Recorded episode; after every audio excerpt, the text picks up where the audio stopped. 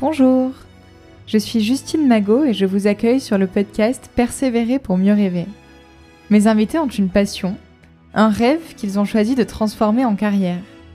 Ils vous parleront de leur parcours, des obstacles qu'ils ont rencontrés, mais surtout de l'importance de ne jamais abandonner ses objectifs.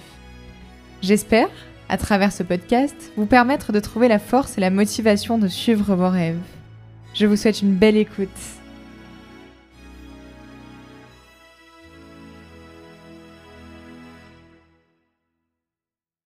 Bonjour Julie, bienvenue dans le podcast. Bonjour.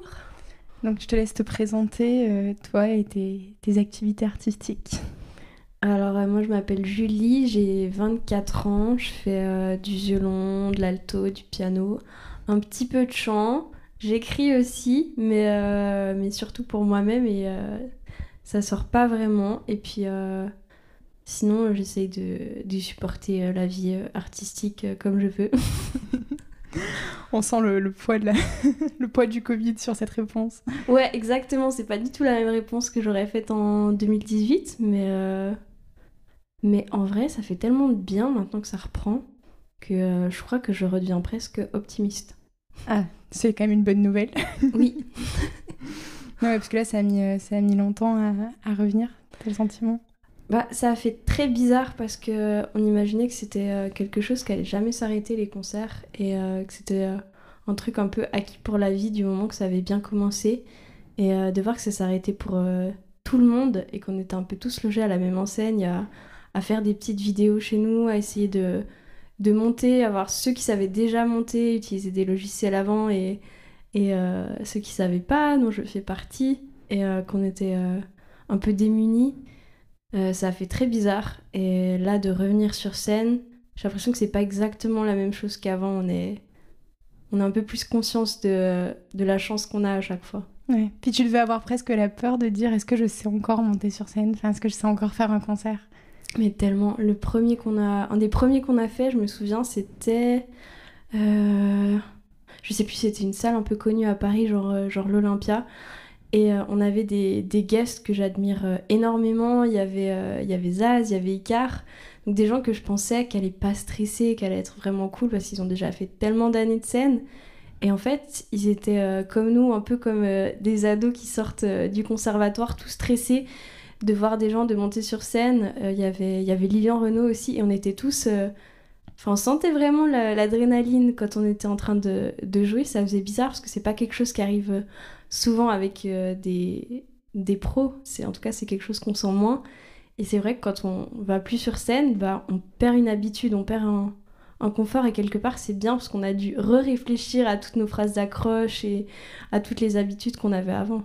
Et t'as senti une différence avec le public aussi? Enfin, je veux dire, moi, en tant que public, j'ai l'impression que maintenant, je vis tous les concerts, mais dix fois plus fort qu'avant, tu vois. Ah ouais, mais complètement. Enfin, on, sent la même chose. C'est que c'est que c'est précieux. On est, on est content de, revoir les gens, de leur reparler.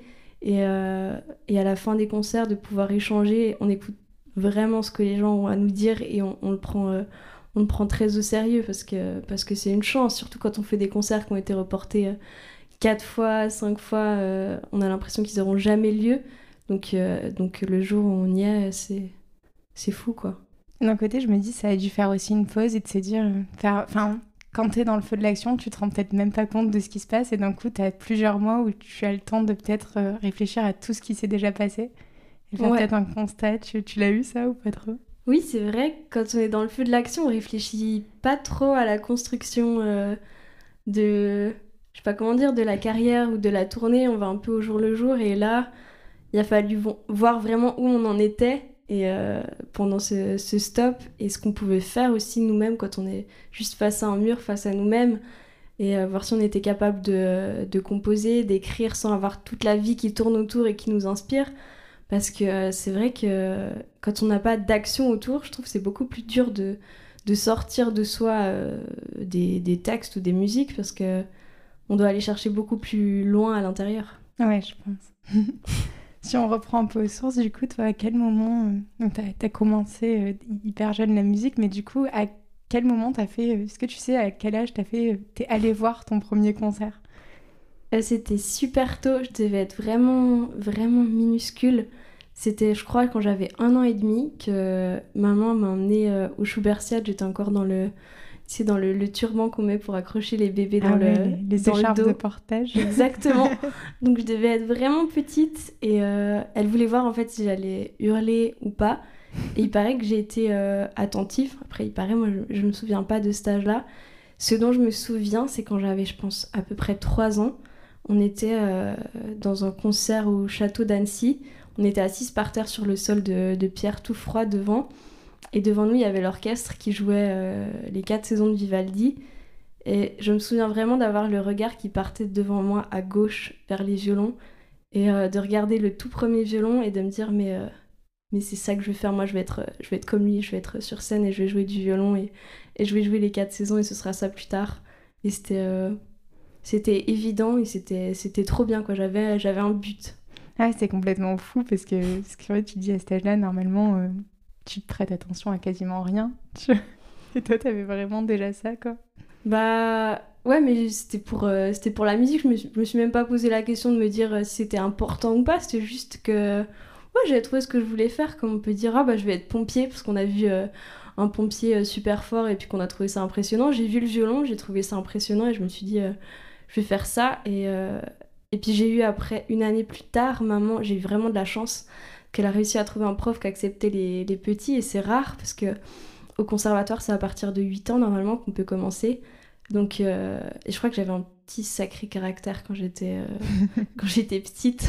Ouais, puis comme tous les enfants qui veulent vraiment quelque chose, qu'en principe, euh, tout le monde le sait. C'est un petit peu ça. Donc ouais, j'avais un, mi- un minuscule violon à 4 ans et j'ai commencé les cours. Je crois que je répondais vachement plus à la prof. Ça, je sais pas comment elle a fait pour me supporter 4 ans. et puis euh, après, les, ça s'est un peu enchaîné, mais, euh, mais c'était le tout début. Et euh, c'était tout de suite naturel. J'ai toujours Ouais. euh, su que c'était ça. Et du coup, à 8 ans, après, t'as rejoint le conservatoire ou t'es resté dans des écoles Bah finalement non du coup vu que j'avais commencé dans des écoles de musique après je suis restée dans des écoles de musique et, et j'ai rejoint le conservatoire que pour euh, les études supérieures le bachelor euh, diplôme d'artiste beaucoup plus tard. Et après j'ai plutôt suivi des profs dans différents pays sans faire vraiment attention à, à l'école dans laquelle euh, ils étaient. C'était vraiment pour avoir l'enseignement précis d'une telle personne que j'ai beaucoup voyagé avec ma petite sœur. Parce que là, comment ça se passe pour, pour avoir ces profs hyper prestigieux? C'est toi qui les contactes, c'est des concours, c'est eux qui te repèrent? Comment ça se passe? Bah, il n'y a pas de manière. euh, en général, il n'y a pas de manière vraiment officielle parce que s'ils veulent travailler avec toi, ils vont trouver un moyen et tu vas pouvoir rentrer dans la classe. Et Mm. s'ils veulent pas, même si tu t'inscris et tu fais tout ce que tu veux, bah, tu, tu, tu diras jamais avec eux. Donc, euh, il faut les contacter, il faut aller euh, jouer pour eux et euh, t'as le cœur qui bat à 200 à l'heure et, et tu trembles et t'es pas bien et t'as super peur. Et puis après, euh, tu fais un cours avec eux, ils voient si t'arrives à à absorber, à comprendre et à, réagir tout de suite à tout ce qu'ils t'apprennent.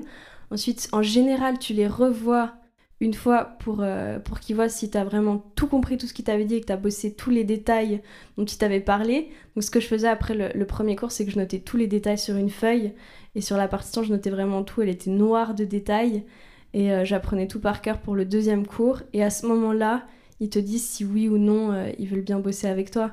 Donc, c'est un processus qui te fait stresser pendant un ou deux mois. Ouais, parce que là, c'est une validation, vraiment.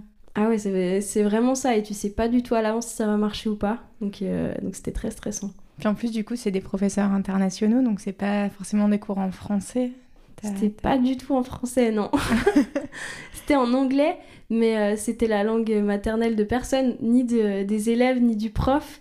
Ouais. Donc euh, ça donne des sortes de langages où tout le monde se comprend, mais s'il y a un anglophone euh, dont c'est la langue maternelle qui rentre dans la pièce, il va faire mais c'est n'importe quoi la langue que vous parlez. C'était des, des mélanges de russe, d'allemand, de français, d'espagnol. Et on finit tous par se comprendre parce qu'on a des, des réflexes, mais c'est pas une vraie langue. Et là, ça, ça t'a amené dans quel pays, du coup, c'est différent Enfin, de suivre les profs Euh, alors d'abord en Suisse, ensuite en Allemagne, en Autriche où j'ai habité euh, deux ans avec euh, ma petite sœur Camille. Après on allait aussi en même temps un peu aux États-Unis, en Belgique et je suis revenue en Suisse et après j'ai fini mes études au début de la vingtaine je crois mais je suis plus sûre. parce que je suis jamais allée chercher mon, mon diplôme. À la fin, j'ai un peu dit bon, ok. C'est vrai, t'as pas récupéré le truc. non, je l'ai laissé euh, pourrir au secrétariat pendant 3-4 ans. En fait, c'est pas pour le diplôme que je le faisais, je le faisais vraiment pour les profs qui me passionnaient. Parce que le diplôme en soi, euh, quand tu veux être musicien, bah, il te sert un Mhm. peu à rien, quoi. Oui, puis en fait, toi, enfin, ça a marché hyper jeune finalement. Enfin, je- J'ai l'impression, enfin, je sais pas si t'as eu ce sentiment-là, mais je me dis ça allait hyper vite. Peut-être que toi, t'as l'impression que ça a duré mille ans. Euh, Bah, on a fait des concerts super euh, tôt, ça c'est sûr. Le premier concert que, que j'ai fait avec, euh, avec Camille, où c'était vraiment juste nous sur l'affiche, on avait euh, 10-11 ans, et c'était un concert caritatif pour lever des fonds pour je sais plus quel pays, pour quel pays c'était. Et on était payé avec des spaghettis du resto d'en dessous, et on était trop fiers et trop stressés. Euh, je me souviens qu'on tremblait, euh, que Camille a fait une crise d'hypoglycémie au milieu du concert. Enfin, c'était vraiment la grosse aventure. Puis à partir de là, bah, c'était lancé, on faisait des concerts à deux, des concours, euh, et puis, puis ça s'est jamais arrêté, euh, sauf pendant le Covid. ouais, voilà, parce que c'est vrai qu'on l'a pas, on pas précisé, mais donc encore aujourd'hui, tu joues toujours du coup avec ta petite sœur et vous faites Toujours. vos albums ensemble et vos tournées ensemble. Et on vit ensemble, et ouais, on fait à peu près 95% de notre vie ensemble, je pense. Mais c'est trop cool, parce que du coup, ça te fait toujours une épaule euh, sur laquelle te, te tenir, quoi. Je sais pas du tout comment. J'ai le début de l'expression, mais j'ai pas la fin. Sur, euh, Non, mais je l'ai pas non plus, une épaule sur laquelle... euh, tu vois ce que je veux dire? Ça fait ouais, ouais, ouais, ouais. C'est vrai, j'ai les deux épaules de Camille, euh, toujours pas loin. on peut tous dire, et ça, c'est ça, c'est vraiment bien. C'est il y a la vie professionnelle, la vie privée, on peut, on peut tout discuter ensemble. Après, faut, voilà, il y a juste les trucs, faut qu'on arrive de temps en temps à couper, parce que sinon on se retrouve à 2, 3, 4 heures du matin à toujours parler boulot. On se lève le matin suivant, on n'a même pas pris euh, un verre d'eau, on est déjà en train de reparler des mails du boulot qu'on a reçus. Et en même temps, euh, ça c'est hyper dur, euh, je pense, quand, enfin, de faire cette, dé- enfin, de faire cette séparation là déjà entre vie professionnelle et vie privée, mais en plus quand tu es du coup dans le même appart que la personne avec laquelle tu fais tes projets. Enfin, c'est. Oui, c'est sûr que quand on dort à, à deux mètres euh, avec la, la même personne euh, et que on fait bah, les concerts, euh, l'administration, tout ensemble, et puis la vie privée et qu'on va faire les courses aussi, des fois il manque euh, juste des petits moments où on peut être, euh, on pourrait être que dans notre vie euh, privée, à nous deux tranquilles. Mais euh, depuis 2-3 ans, on fait attention à, essayer de les mettre en place un peu ces moments-là, parce que sinon, il y a des moments où, euh, où on n'en peut plus, quoi, on sature. Oui, puis en fait, au bout d'un moment, c'est.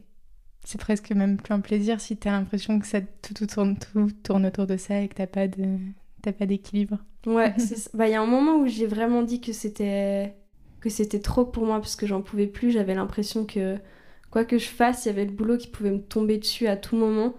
Et euh, je voulais plus voir mon téléphone, je voulais plus, plus entendre parler de, de mails à répondre, de, de messages, de producteurs, parce que, parce que j'avais l'impression que c'était tout le temps et que j'avais plus de vie à côté. Et, euh, et j'ai demandé à Camille si elle était d'accord qu'on mette euh, un petit peu en place des horaires, ce qu'on a fait à moitié, pour euh, aussi avoir notre vie à côté et pouvoir de temps en temps se dire on arrête parce que parce que c'était trop, mais je pense que c'était un peu une phase euh, obligée par laquelle on, on devait passer si on bosse ensemble toute la vie. Il faut juste qu'on arrive à trouver un rythme qui va à toutes les deux, puisqu'on n'a pas du tout le même rythme de vie, on n'a pas les mêmes caractères. Et, euh, et Camille est plus peut-être organisée, non clairement plus organisée et bosseuse que moi. Donc euh, ouais, faut faire la place pour nos deux caractères et, et nos deux rythmes de vie, quoi. Ouais, pour pas que ça te stresse. euh, Ouais, en fait, t'as tout dit, t'as as tout compris. Je suis la grosse stressée et faut trouver les moyens pour, euh, pour réussir à, à contrebalancer ça un petit peu, quoi. Ouais, faut se faire un peu violence au départ Oui. pour, pour mettre ça en place. Ouais, c'est complètement ça. Tu faisais aussi euh, de, donc de l'alto et du piano. Ça, tu l'as commencé à quel âge? Euh, j'ai commencé le piano à 8 ans parce que je voulais composer et pour moi c'était l'instrument orchestre, l'instrument avec lequel on peut vraiment euh, retranscrire euh, les musiques qui nous passent dans la tête, qui arrivent euh, comme ça. Et, et en effet, ça m'a beaucoup aidé. J'ai pris des cours de composition directement en parallèle. Bon, après, il faut surtout pas que je réécoute ce que j'ai composé à cet âge-là parce que parce que c'est vraiment mais horrible. C'est expérimental. Bah, c'est genre du pseudo classique, mais mauvais. Je voulais faire euh, comme tous les grands compositeurs que j'écoutais, mais j'avais 8 ans, quoi, et ça s'entendait. Mais en même euh, temps, c'est génial, de... tu te rends compte de commencer à composer à 8 ans. Enfin, c'est complètement. C'est hyper tôt, c'est trop cool. ouais, mais faut, faut vraiment que plus personne ne voit ces, ces partitions. Mais c'est chou à retrouver. Et euh, un, an, un, an, plus tard, j'ai commencé l'alto, mais euh, c'était par pénurie un peu. Par, euh, parce qu'il y a très peu d'altistes dans la musique, c'est comme un violon, mais un peu plus gros, un peu plus grave. Et c'est l'instrument qui va, qui va accompagner quand on est dans un orchestre, en quatuor. C'est un peu ce qui va lier toutes les harmonies ensemble, le, le son du milieu en gros. Et c'est un instrument qui est très peu joué, ou alors par des violonistes qui se sont dit ouais bon bah j'ai pas trop de, taf je vais mettre à l'alto et du coup on en manque tout le temps et pour faire du quatuor donc de violon alto et violoncelle euh, dans nos classes on manquait d'altis et on m'a dit euh, bah vas-y prends un alto j'ai fait bah d'accord et, j'ai commencé euh, l'alto comme ça. Je savais pas du tout lire la clé des partitions pour, pour l'alto. Je savais pas en jouer mais, mais je me suis lancée. Et puis j'ai jamais complètement lâché cet instrument, je l'ai toujours avec moi pour quand on veut faire des chansons ou des compos où on, veut un peu enrichir le son. Donc c'est un peu mon, mon instrument. Ouais, mon instrument doudou quand je veux un peu de chaleur et puis de grave. Ouais, c'est chouette. ouais, je l'aime bien. Et tout à l'heure, on parlait de rythme à trouver. Là, comment t'as fait pour réussir à savoir combien de temps accorder à chaque instrument? Enfin... Euh, ça, c'était pas trop compliqué parce que le violon, ça a toujours été mon instrument principal et ça a toujours été mon, préféré, celui, euh, celui qui était naturel. Quand j'ai le violon dans les mains, euh, c'est un prolongement de moi et je me pose pas de questions, je suis, je suis confortable sur scène. C'est le truc qui me rassure dans les mains, comme, comme peut-être pour un chanteur, ça peut être d'avoir son micro ou le violon, je me sens bien. L'alto, je me sens bien aussi, mais je sais que c'est pas mon premier coup de cœur et c'est pas l'instrument sur euh, lequel j'ai flashé euh, quand j'étais toute petite. Le piano, je sais que j'aurai jamais le niveau que je veux, donc, euh, donc j'en fais, je m'accompagne pour, pour les chansons, je le bosse à peu près tous les jours et je compose avec. Mais je sais que j'aurai jamais la même facilité de langage que j'ai avec le violon, qui est un peu comme ma, ma première langue. Et puis, et puis aussi le, le chant, j'en fais un peu, mais pas assez. Je l'ai laissé tomber pendant pas mal d'années, donc, donc je sais que j'ai beaucoup de, de travail à faire. Puis le chant, c'est peut-être moins facile quand, euh, quand du coup tu es musicien, l'habitude d'être toujours avec ton instrument et d'un coup tu te retrouves sur scène tout seul en face d'un micro. Enfin, je pense que c'est une sensation qui doit être vachement différente et assez déstabilisante, non? C'est exactement ça. Euh, la première fois que j'ai chanté sur scène, je me suis sentie vraiment toute nue et il me manquait un truc auquel me raccrocher ou sur lequel euh, mettre mes mains parce que j'avais vraiment l'habitude de tout faire avec les mains et là, de bosser avec le souffle et le corps, c'est euh, une chose que je connaissais pas du tout et je tremblais euh, à fond. Et encore aujourd'hui, euh, je pense que j'ai énormément à apprendre avec le chant, mais en même temps, ça me fait tellement de plaisir et j'ai tellement de bonheur à chaque fois que je peux chanter sur scène, même si c'est pas forcément bien. Mais si je peux chanter mes textes et mes chansons, j'ai l'impression que quelque part je peux faire quelque chose de vrai à, à apporter au public et que et que le métier a plus de sens. Donc, donc je pense que je vais continuer à le faire. Mais donc ça te permet de faire passer vraiment des messages. Alors, par, le, par les instruments aussi, hein, parce que ça te fait vraiment ressentir quand même des sensations. Mais là, c'est carrément, tu l'écris et c'est des, des phrases, c'est vraiment universel et, c'est, et ça te fait vraiment passer des messages qui te tiennent à cœur. Quoi. Donc c'est, un bon complément de la musique euh, instrumentale. ouais, bah la musique instrumentale, on, on, fait passer des émotions qui sont. Euh, qui sont exactement celles qu'on a à l'intérieur, mais on met pas de mots dessus. Donc quelque part, c'est peut-être plus facile parce que c'est moins, euh, c'est moins intime. On va pas te dire ah t'as parlé de de cette émotion forte que tu as eue, euh, de cet événement dans ta vie. On va simplement la ressentir et l'associer à quelque chose que nous-mêmes on a peut-être euh, vécu avant. Alors que quand on chante une chanson, un texte qu'on a écrit, là, ben, on peut beaucoup moins se cacher derrière les mots c'est beaucoup plus explicite et euh, on apporte une, une, part de nous sur scène et on la donne au public sans savoir comment il va la recevoir. Donc, euh, donc j'ai l'impression qu'il faut un peu plus euh, prendre son courage à deux mains pour, pour la porter sur scène.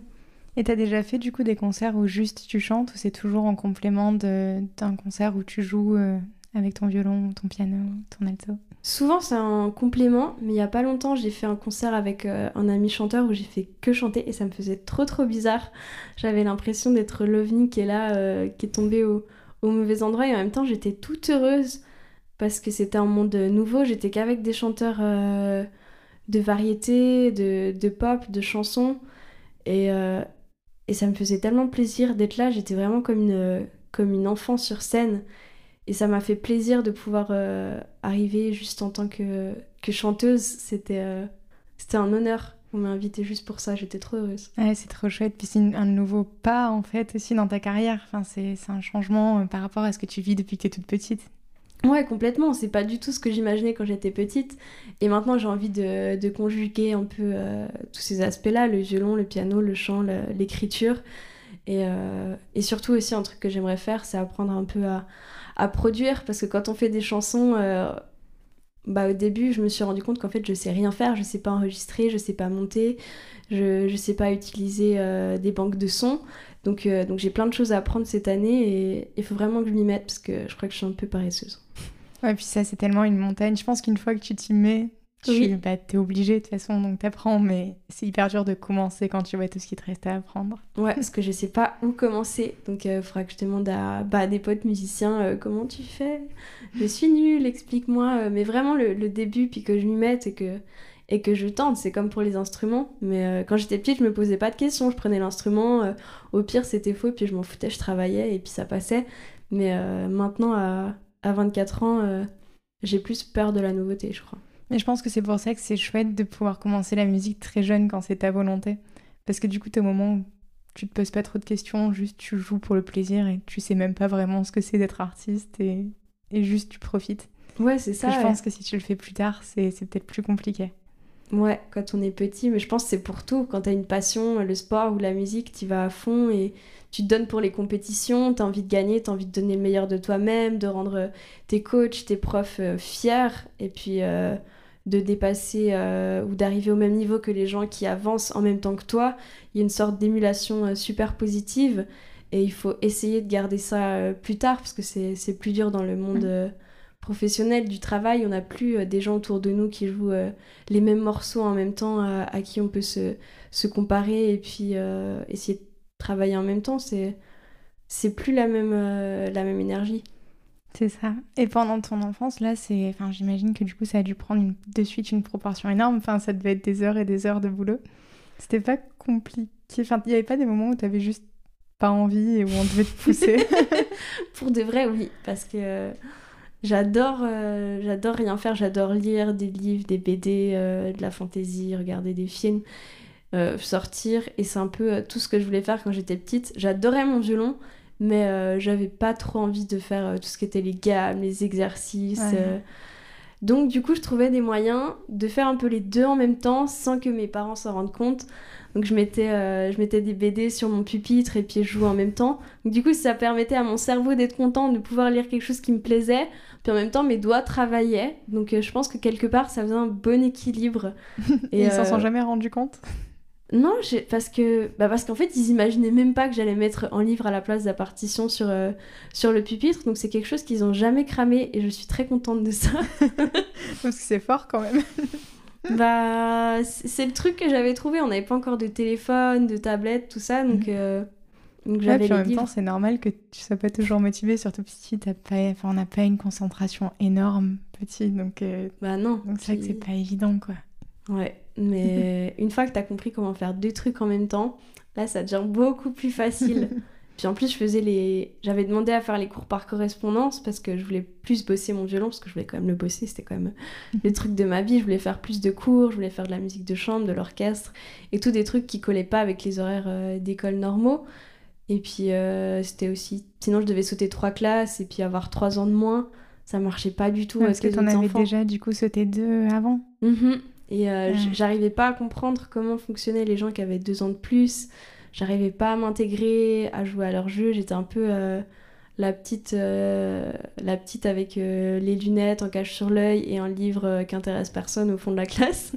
ça paraît un peu nul dit comme ça, mais c'est un peu mon expérience de l'école. Alors que quand j'étais en orchestre avec d'autres enfants qui faisaient de la musique, tout se passait super bien. Donc, donc j'ai appris qu'il existait le CNED, l'école à la maison, et j'ai demandé à faire ça quand j'étais en CE1. Et, euh, et donc après, j'avais aussi ces cours-là à faire pour lesquels euh, je mettais aussi des livres sur mes cahiers. Euh. C'est vrai, comment ça se passe? Du coup Tu faisais vraiment ça seule ou t'avais tes parents qui, qui te faisaient travailler la journée? Euh, en théorie, les parents étaient, euh, enfin surtout ma maman était toujours là derrière euh, si j'avais besoin et puis elle corrigeait les premières années mes, mes devoirs en plus de ceux que je devais envoyer à l'éducation nationale tous les mois. Mais, euh, mais assez vite, je me suis débrouillée toute seule et puis euh, j'ai fini ça euh, jusqu'au bac un petit peu, un petit peu toute seule en renvoyant tout en retard et puis euh, en apprenant. Même le jour du bac, toutes les matières, je les ai apprises le jour d'avant pour dire à quel point je repousse vraiment tout dans la vie. Mais c'est passé, je l'ai eu. Et, et après, je suis passée à autre chose et j'étais très contente que ça soit fini. Mais je crois que j'ai eu de la chance de pouvoir faire les cours comme ça parce que je m'ennuie tellement, tellement vite et je supporte tellement pas l'ennui que je sais pas exactement comment ça serait passé à l'école. Ouais, puis c'était tellement exigeant à côté d'avoir la musique que ça. Enfin, je sais pas si t'aurais pu gérer des journées 8h, 18h et le soir, en plus de tes devoirs, avoir à faire la musique. Enfin, ça aurait été, euh, Ouais, ça aurait aurais été pas vraiment difficile quand même. Enfin, ouais, t'en aurais pas fait autant ou t'aurais fait un burn-out à 15 ans, quoi. Enfin, Ouais, peut-être. Puis j'aurais pas pu suivre les profs, j'aurais pas pu aller à, à Vienne à 15 ans, j'aurais pas pu aller en Allemagne, j'aurais pas pu faire des cours d'été de, de- qui durent un mois. Donc il y a plein de choses que j'aurais pas pu faire. Donc euh, c'est sûr, j'ai trop de chance que les parents aient accepté ça. Puis c'était tellement pas gagné parce que mon papa est, est prof, donc euh, genre prof traditionnel euh, à, à l'école, quoi, dans un lycée. Pour lui, se dire que sa fille allait pas être dans l'école de la République, c'était pas, c'était pas logique, c'était pas normal. Il a fallu vraiment le convaincre. Bah, tu m'étonnes. Mais, mais ça a réussi. Et du coup, là, à 15 ans, quand tu pars à Vienne, ça doit être hyper. euh, Enfin, ça doit être vraiment un déracinement, non? Je veux dire, 15 ans, t'es. euh, Ça faisait bizarre. Puis je parlais pas allemand en plus, parce que je n'ouvrais pas mes cahiers, donc mes cours d'allemand, bah, je les avais pas bossés. Donc euh, j'étais incapable de faire une phrase. Je comprenais, mais j'étais incapable de faire une phrase correcte. Mais par contre, c'était super, parce qu'on habitait dans la ville et il y a tellement de monuments historiques magnifiques dans lesquels on se promenait un peu tous les jours, on se faisait des balades. On avait l'impression de vivre euh, deux siècles en arrière et d'être euh, d'être un peu dans un film. On pouvait aller au, musée, c'était euh, c'était vraiment pas cher. On avait le palais de Schönbrunn qui était pas loin, où je pouvais aller courir tous les jours. C'était un peu la vie romantique, rêvée. En plus, en étant ado, bah, ça permettait de se faire un, maximum de, de films dans la tête. Et je suis super contente qu'on ait, qu'on ait pu vivre ça. Mais je regrette juste de ne pas avoir euh, parlé allemand avec les gens et de ne pas l'avoir appris. Mais bon, peut-être plus tard. Oui, tu auras sûrement d'autres occasions là, de, de le parler. Ouais, en ouais, plus. Vienne, ce qui est cool, c'est que c'est vraiment une culture où ils sont vraiment. euh, Ils adorent la musique classique. Enfin, je crois qu'ils ont une des meilleures académies d'Europe et tout euh, pour la musique classique. Donc là, en plus, euh, enfin, ça doit être pas facile de revenir en France derrière quand t'as été dans un pays où, euh, où en fait c'est leur style de musique vraiment préféré et celui qu'ils connaissent le plus, quoi. Ouais, complètement. C'était, ça nous a fait trop bizarre de voir que c'était dans la, dans la culture euh, populaire que tous les enfants fassent euh, un instrument, connaissent la musique classique et euh, même on s'est rendu compte que dans la culture des ados de notre âge, c'était normal de prendre des cours de danse de salon et d'aller à un bal. Et ça, pour nous, c'était complètement fou parce que en France, c'est tellement pas le cas. Déjà, faire des cours de danse, c'est déjà réservé à une partie de la population. Mais c'est pas du tout un truc populaire de se dire je vais m'acheter une robe de bal et puis euh, comme tous mes potes euh, de 14-15 ans, on va aller au bal de fin d'année avec les gants blancs et puis danser la, la valse viennoise qu'on connaît tous.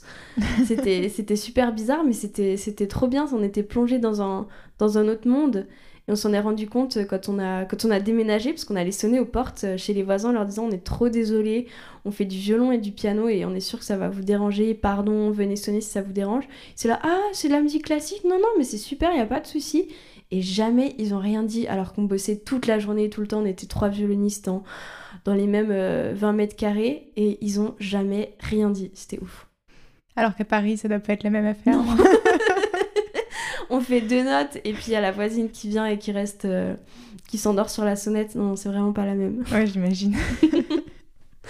Et là, du coup, de suite après Vienne, c'est tu, tu arrives en France ou non Tu repasses d'abord euh, par d'autres académies, euh, d'autres cours?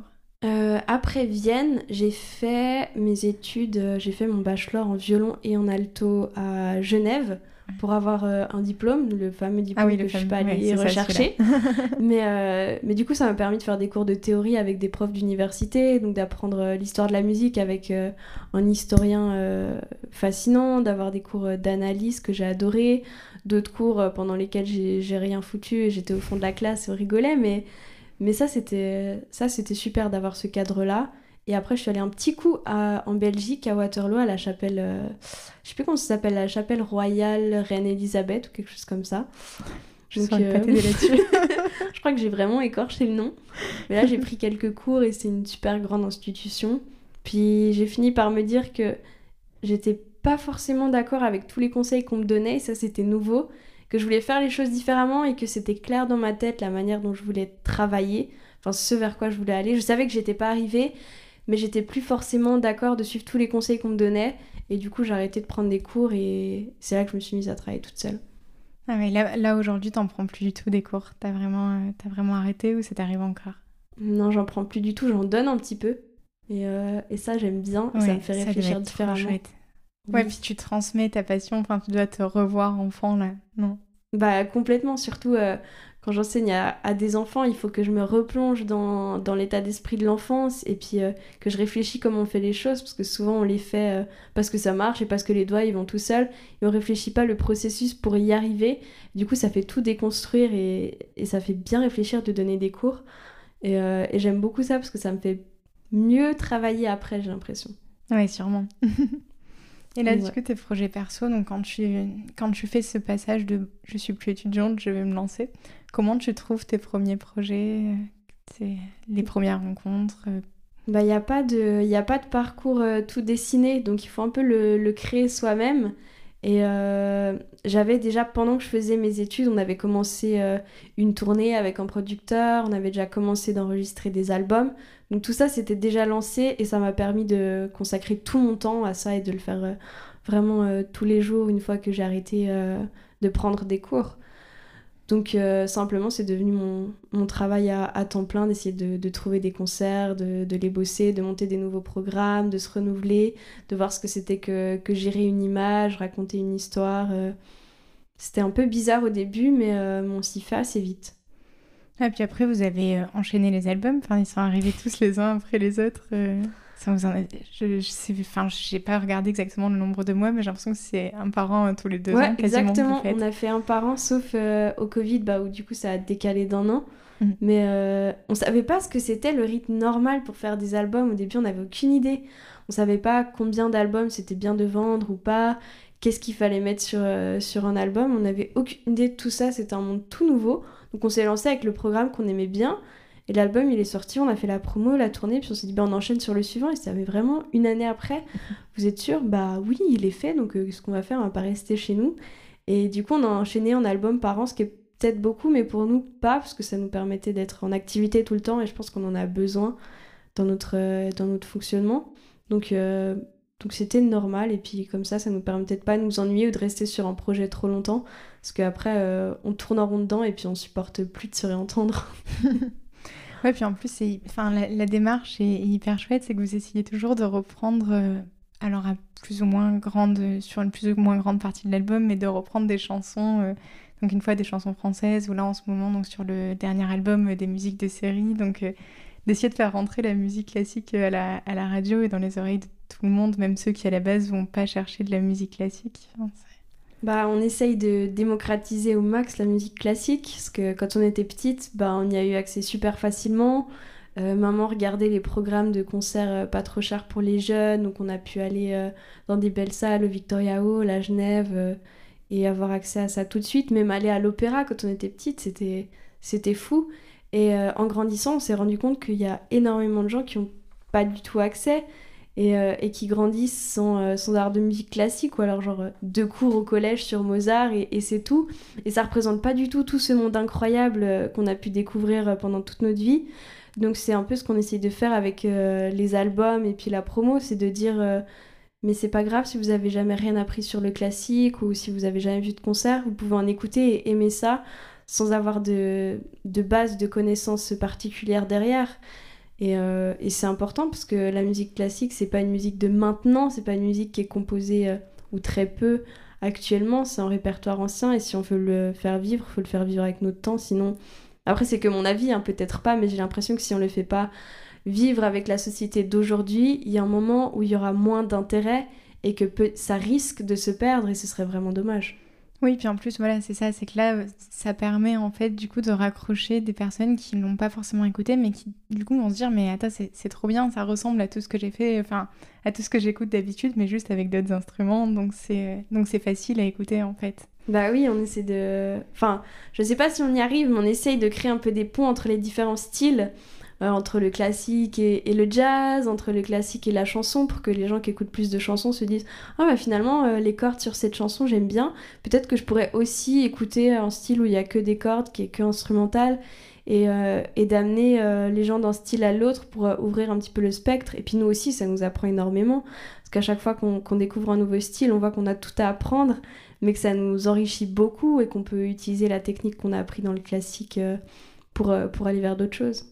Et du coup, tu fais aussi des collaborations avec euh, d'autres artistes qui sont euh, donc en dehors des, du milieu classique. Enfin, Thomas Dutronc, par exemple, euh, il y a une chanson qui est magnifique que vous avez faite avec Grand Corps Malade. Ah, c'est trop gentil. mais je crois que je l'écoute en boucle depuis sa sortie. Ah, c'est trop je chou. Ouais, je la trouve incroyable. Et je crois qu'en fait, c'est le, le, sujet du podcast en, sur le temps d'une chanson, en fait, Chemin de traverse. En fait, vous expliquez bah, comment on arrive dans la vie d'artiste et quel choix c'est et, aussi les questionnements.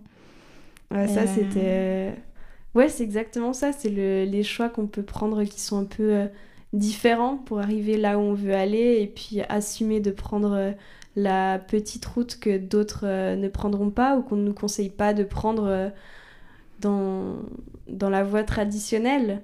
C'est une, c'est une collaboration qui s'est faite qu'on n'attendait absolument pas.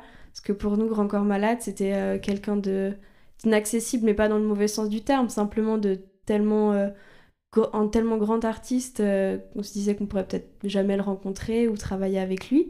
Et on avait dit dans une interview, euh, quand on nous avait demandé quel était l'artiste avec lequel on rêverait de collaborer, on a dit euh, non, on nous avait demandé quelle était la chanson qu'on aurait rêvé écrire. Et on a dit dimanche soir, parce qu'on la trouve sublime et qu'elle nous touche et qu'on la chante à tue-tête super mal dans l'appart.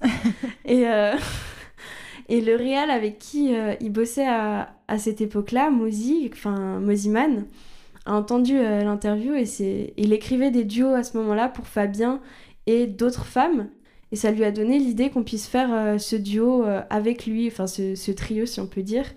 Et, il nous a appelés et on était vraiment mais c'était incroyable, c'était la nouvelle qu'on attendait tellement pas. Tu dois vérifier deux fois le numéro de téléphone ah pour être que c'est pas une blague.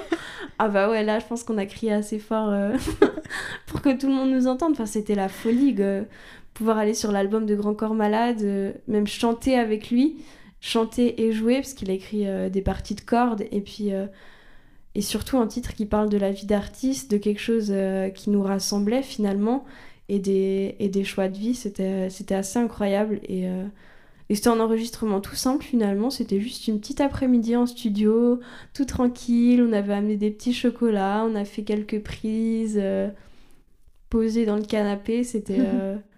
Et là, sur cet album, il y a une, une tournée, euh, parce que là, il est en, tournée du coup, mais est-ce que vous, vous êtes amené à le suivre des fois sur certaines dates ou non il, bah, euh, C'est prévu, je pense, pour cette année. Euh, j'aimerais bien qu'on puisse aller une fois jouer sur la tournée. C'est en projet. En tout cas, j'ai vu le spectacle, je sais pas si tu l'as vu. Non, pas encore. Je l'ai vu, Camille l'a pas vu non plus encore. Je l'ai vu au tout début. Et c'est fou parce que dès les premières notes, t'as les basses qui, qui, te font vibrer la poitrine et t'es pris dans l'histoire. Il y a toute euh, une storytelling derrière avec, euh, avec des vidéos qui sont super bien tournées, qui sont drôles. Il, dénonce plein de choses. Le, il, réagit énormément avec le public aussi. Et, euh, et on se voit parce qu'on a été filmé en train de jouer avec lui. Donc il fait le duo virtuellement avec nous sur scène où on nous voit derrière lui filmé en train de, de jouer où on nous entend. Donc ça faisait super bizarre de, de, de se réentendre comme ça. Et c'est un honneur de, de dire qu'on est sur la tournée de Grand Corps Malade parce que parce qu'on l'admire beaucoup. Et puis c'est vraiment des collaborations qui sont, qui sont énormes et que je pense que tu vois pas arriver. Enfin, c'est vraiment des, des hasards. Quoi c'est juste parce qu'à un moment, t'as dit que c'était cette chanson que t'aurais aimé écrire, quoi. Tu vois, ça, ça tient à rien. Ouais, c'est complètement fou. Des fois, il y a des...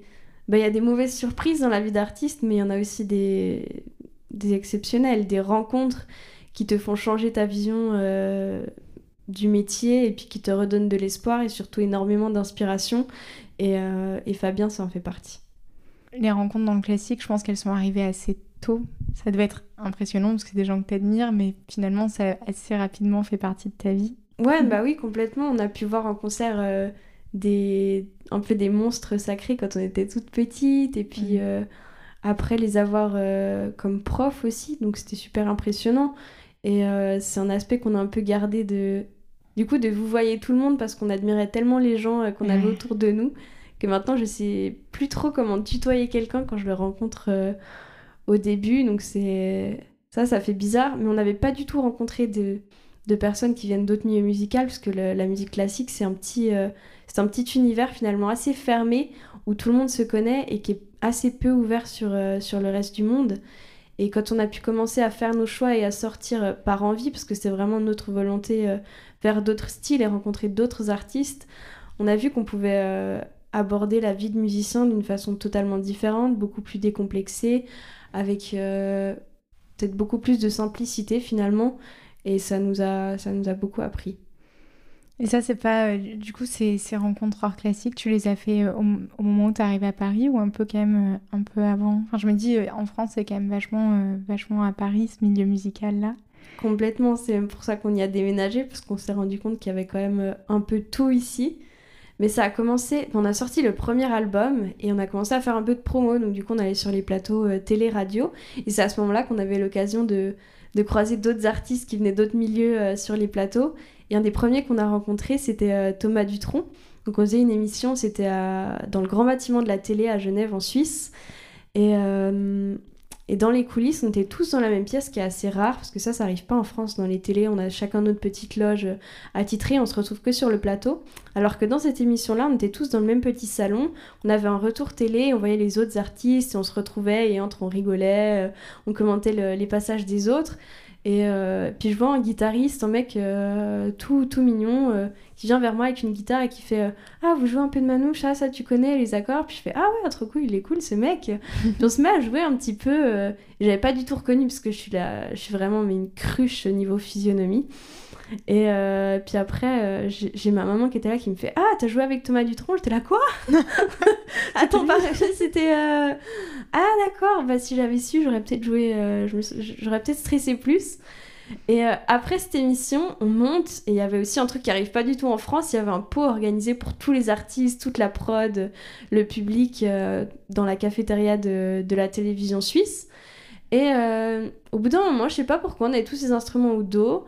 Et on se propose avec Thomas euh, mutuellement de commencer un petit bœuf. On joue euh, tout au fond de la cafette, éloigné des gens, juste tous les trois, parce qu'on s'est dit on va faire un morceau juste pour voir si ça colle ensemble, mais sans déranger les autres. Et il y a tous les gens du, euh, du pot qui se sont mis à se rassembler autour, et les autres musiciens qui sont venus, et d'autres gens qui avaient des instruments qui sortaient de je sais pas d'où, qui se sont assemblés avec nous. Et ça a finalement donné un concert improvisé trop sympa. On était là avec euh, nos petits euh, sandwichs, nos petites bières, euh, à faire un concert qui n'était pas du tout prévu. Et, c'est de là qu'est partie la collaboration, qu'après on, s'est demandé, je sais pas si on ose, mais on pourrait lui demander de venir sur notre album, il dira sûrement non, mais c'était tellement bien ce moment, c'était tellement magique de pouvoir faire ce bœuf juste pour le plaisir de faire de la musique, et il a accepté, et c'est de, de, là qu'est parti un peu, enfin de là que sont parties les rencontres avec d'autres artistes. Ouais, c'est fou, c'est des, des, Même toi, tu devais pas en revenir en fait quand oh, t'envoies le message et qu'il dit qu'il est, qu'il est ok. Enfin, tu vois, ah si non, tu savais je reviens toujours pas. ouais, ça fait, ça fait super bizarre. Et en plus, il est super modeste parce qu'il est juste venu comme ça. Tu connais ses accords et, et je savais pas qui c'était. On a juste joué comme ça. Et après, j'ai compris que c'était Thomas Dutronc. Ah, mais après, des fois, ça doit être bien quand t'as du succès que la personne te reconnaît pas parce que tu, enfin, tu peux justement être comme tout le monde entre guillemets. Enfin, je pense que ça doit être aussi, euh, ça doit être aussi agréable des fois de pas être reconnu. Ouais, c'était juste la musique pour le plaisir de la musique et il y avait rien d'autre derrière. Et, euh, et, des fois, on a l'impression de le perdre un peu quand tout est trop dans l'image. Et, euh, et, dès qu'on a l'impression de pouvoir y retourner avec d'autres artistes et qu'on sent qu'ils sont vraiment là pour dans cette quête un peu folle de faire quelque chose de beau, simplement pour que ça, ça existe et que ça soit nouveau et que ça sorte ça fait énormément de bien. Je demande souvent si, euh, euh, dans ce podcast si tu te sens euh, exactement toi à l'endroit où tu voulais être ou si c'est différent de ce dont tu rêvais ou... Ah, ça c'est une grande question. je suis pas du tout là où j'imaginais être, ça c'est certain. Parce que quand j'étais petite, je pensais que j'atterrirais dans le milieu classique et que toute ma vie je ferais des concertos, enfin dans le meilleur des cas évidemment, hein. si vraiment j'arrivais à faire tout ce que je voulais, que je suivrais des orchestres et puis que je ferais un petit peu le, tour de l'Europe ou si vraiment c'était la folie, le tour du monde et que je jouerais des concertos classiques en soliste avec, avec orchestre. Et puis là, je me retrouve à faire des albums où je fais du classique avec des orchestres, mais aussi que je compose, je fais des chansons, j'écris et je fais plein d'autres choses. Et euh, du coup, ça fait que je sais absolument pas où je serai plus tard, parce que j'ai réalisé que les choses vont pas forcément dans le sens où on imaginait, mais que c'est pas forcément plus mal et que c'est bien de se laisser porter, parce que ça permet de, créer autre chose. Donc euh, je sais pas où je vais, mais finalement j'en suis pas malheureuse. Oui, tu te sens bien là où t'es, tu tu t'angoisses pas de... Parce que ça doit pas être facile aussi des fois de se dire comment ça va évoluer. Ah si, j'angoisse de ouf. Ah ouais, tu te la poses cette question-là quand même. Mais tout le temps, j'angoisse pour, euh, pour tout, pour euh, la suite des concerts, pour la vie en général, pour euh, les moindres petites choses, pour les émotions des gens autour de moi. J'ai tout le temps peur que de faire faux, de, de mettre les gens mal à l'aise, de dire des choses qu'il fallait pas.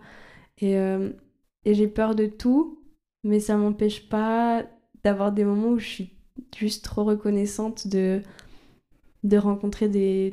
Mais c'est con, hein, enfin c'est bête à dire, mais des belles personnes autour de moi et d'avoir cette chance de pouvoir euh, parler avec des. Enfin, ou même d'être là aujourd'hui, tu vois, de faire un super podcast. Euh. Ça me fait trop plaisir aussi. enfin, c'est une chance, je, je, suis trop heureuse et j'imaginais pas avoir cette vie-là et, et j'en suis super heureuse aussi. Ouais, c'est cool parce qu'en fait, en plus, je trouve que le, milieu, alors, euh, grand milieu, du coup, milieu artistique, souvent quand on n'est pas dedans, on a l'impression que c'est inaccessible. Ou voilà, on en parlait un peu euh, tout à l'heure avant de commencer l'enregistrement. On a l'impression que c'est beaucoup de réseaux, que c'est inaccessible, que c'est compétitif. Et en fait, plus tu t'en rapproches, et enfin, plus tu te rends compte qu'il y a quand même vachement de gens hyper bienveillants. Et tu peux faire tellement de. Enfin, tu peux tellement faire ton réseau tout seul, en fait, aussi. Mais oui, totalement. Il y a pas. Euh, enfin, il y a la route qu'on imagine qui est toute tracée et finalement la, la, majorité des gens vont en prendre une autre sans savoir euh, au début où on allait aller. Et euh, le plus important, c'est je pense de faire les choses avec le cœur et dès qu'on fait quelque chose, le faire avec conviction et d'aller là où on sent les choses, mais pas forcément de, de suivre les directions. Et toi, en plus, tu as eu cette chance-là, du coup, d'en plus, de réussir à aller où tu voulais et d'avoir à peu près envie d'aller au même endroit que ta sœur et du coup de continuer à faire cette route ensemble. Ouais, ça, c'est une chance. C'était euh, c'était un peu euh, inattendu parce qu'on a des caractères super différents. Et de voir que Camille, quand elle était petite, elle voulait aussi faire du violoncelle et qu'on jouait ensemble, ça nous a rendu heureuses super vite. Et on a changé aussi toutes les deux beaucoup avec la vie, mais c'est toujours quelque chose de de naturel pour nous de jouer ensemble et on s'éclate toujours autant, on s'entend toujours aussi bien, on peut toujours autant se parler. Et je pense que ça nous a beaucoup rapprochés de passer toutes ces années ensemble, de, de stresser ensemble pour les cours, de se rassurer, d'être là l'une pour l'autre avant, après les concerts, pendant. Et euh, je pense que c'est un lien qu'on gardera toute notre vie. D'ailleurs, qu'on continue à faire de la musique euh, ou pas, mais euh, c'est certain que c'est quelque chose qu'on retrouve pas avec d'autres personnes. Ouais, puis en plus là, c'est des voyages. Enfin, vous avez fait des, du coup des concours un peu partout dans le monde sur juste d'autres continents. Donc c'est énorme d'avoir quelqu'un avec qui vivre tout ça et de pas être toute seule dans ton avion, juste avec ton stress. Ah mais ça change tout parce que c'est tellement, ouais, c'est ça, c'est stressant d'aller dans un autre pays où on parle pas la langue, où on sait qu'on va se être en concours avec d'autres gens incroyables qui ont bossé toute euh, leur vie pour ce concours et on sait pas où on va être, dans quel hôtel, euh, seul le soir, euh, qu'est-ce, comment on va faire pour tout. Et d'être à deux, bah, c'est, super rassurant parce qu'on est toujours là l'une pour, l'une pour l'autre. On peut, même c'est, des choses bêtes, mais on peut aller se dormir l'une sur l'autre, on peut garder les affaires, on peut rassurer l'autre quand elle est stressée. Et en a toujours une qui, a plus d'énergie que l'autre et qui va être là pour remonter l'autre. Et c'est un peu un balancier. Et je pense que ça, ça a vraiment fait la différence. Je sais pas si on aurait continué jusqu'ici si on avait été toute seule. Ouais, est-ce que oui, c'est parce que du coup là t'as toujours bah, le moment où une a des doutes, bah, c'est une période où l'autre va mieux et, et c'est hyper important ça afin d'avoir euh, bon alors même c'est pas là toi c'est ta sœur mais sinon une amie, quelqu'un avec qui traverser tout ça parce que c'est c'est des montagnes russes quoi. bah ouais, il y a, y a rien de de prévu et puis euh, on sait à peu près ce qu'on va faire dans 2, 3, 6 mois, mais pour le reste de la vie, on sait pas du tout. Et il euh, y a une chose de certain, c'est qu'on sera toujours là l'une pour l'autre et ça, ça permet d'avancer un un peu plus sereinement parce que c'est c'est la chose euh, concrète qu'on aura toute notre vie. Et en plus, c'est encore, euh, c'est, je crois que c'est ta mère encore qui, euh, qui est votre manager. Ouais. Donc ça permet en plus, as, du coup, ta confiance en tes équipes, entre guillemets, puisque ça reste en famille. Ouais, ça c'est, c'est précieux. On a, on a fait des expériences, un peu comme tous les artistes. On a eu, on a eu d'autres managers, on, a allé, on a allé voir un petit peu le milieu professionnel.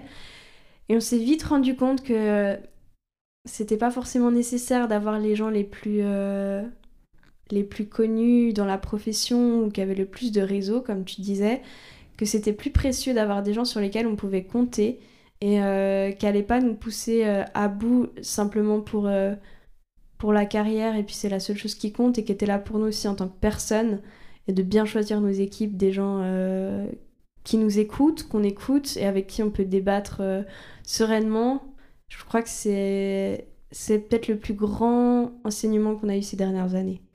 Ouais, d'être avec des gens qui sont là pour les bonnes raisons, quoi. Exactement, ouais. Ça, c'est précieux et pas juste pour, euh, pour le chiffre ou pour, euh, mm. pour l'image, quoi. Pour toi, c'est quoi la plus grande richesse de ton métier, du métier de musicien? Euh... il y en a beaucoup.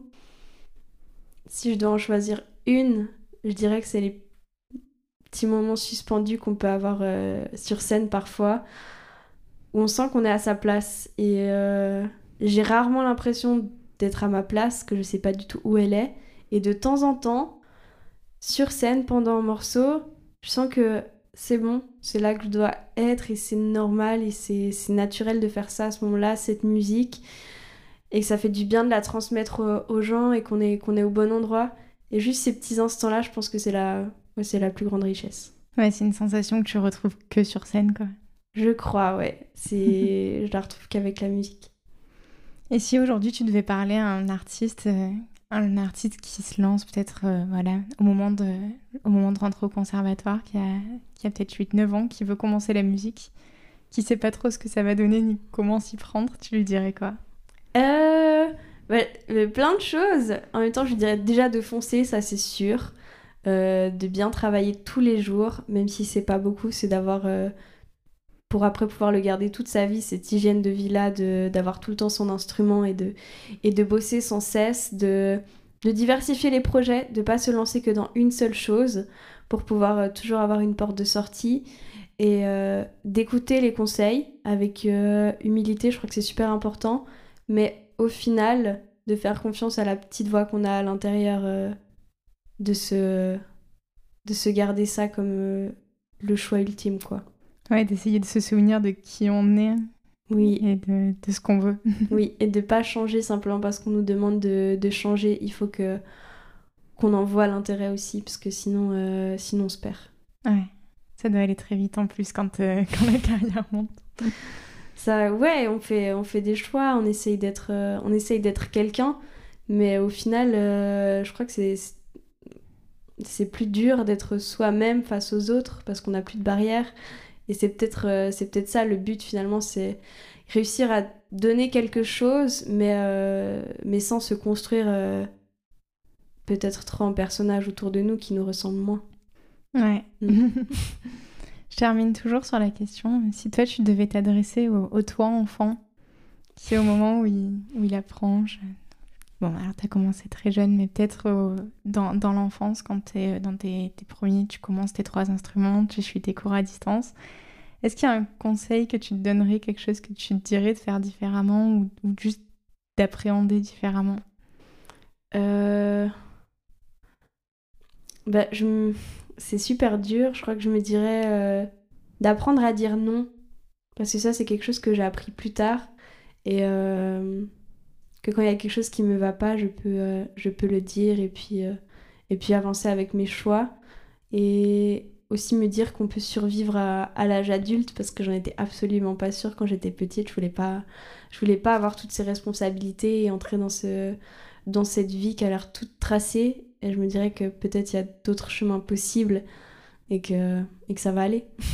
Ouais, t'avais vraiment peur de, vraiment peur d'être, enfin, de, de, la vie d'adulte et de la, de la vie d'artiste adulte ou juste Ah de la vie d'adulte Bah. Il y a plein de. Je vois plein de, de gens me dire ah, quand j'étais enfant, je voulais être adulte. euh, Bah, je sais pas si t'as écouté la nouvelle chanson. Je crois que c'est La Quête d'Orelsan. Ouais. Quand j'avais 5 ans, je voulais en avoir 7. Elle est Et puis... et puis maintenant, j'aimerais juste revenir en arrière.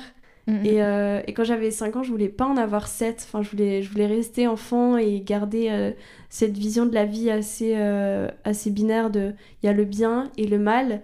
Et j'ai eu beaucoup de mal à abandonner ça pour voir toutes les nuances de, de gris et puis avancer dans la, dans la vie. Mais je crois qu'en fait, ça, en- ça en vaut la peine parce que j'ai mis du temps à réaliser que c'était une, une richesse et j'aimerais bien peut-être me la prendre si je pouvais parler au mois de, de, il y a, de il y a 15 ans. Ouais, c'est sûr. Bah, c'est un- c'est une belle réponse.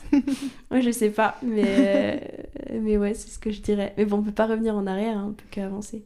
Mais ça permet de donner des, des petites clés aussi à ceux qui, ceux qui écoutent. Bah, j'espère. Bah, merci beaucoup d'être venu. Merci, c'était trop trop bien. Merci à toi pour ta bienveillance, ça fait plaisir. Merci beaucoup. Cet épisode est terminé. Je vous remercie de l'avoir écouté. S'il vous a plu, n'hésitez pas à vous abonner à l'émission et à la suivre sur Instagram, Facebook et Twitter afin d'être informé de son actualité. Si vous écoutez ce podcast sur une plateforme proposant d'évaluer l'émission, lui attribuer la note maximale m'aidera à développer ce projet. N'hésitez pas à en parler autour de vous, à vos proches, sur les réseaux ou à échanger directement avec moi pour me faire part de vos commentaires. Merci pour votre bienveillance et à bientôt sur Persévérer pour mieux rêver.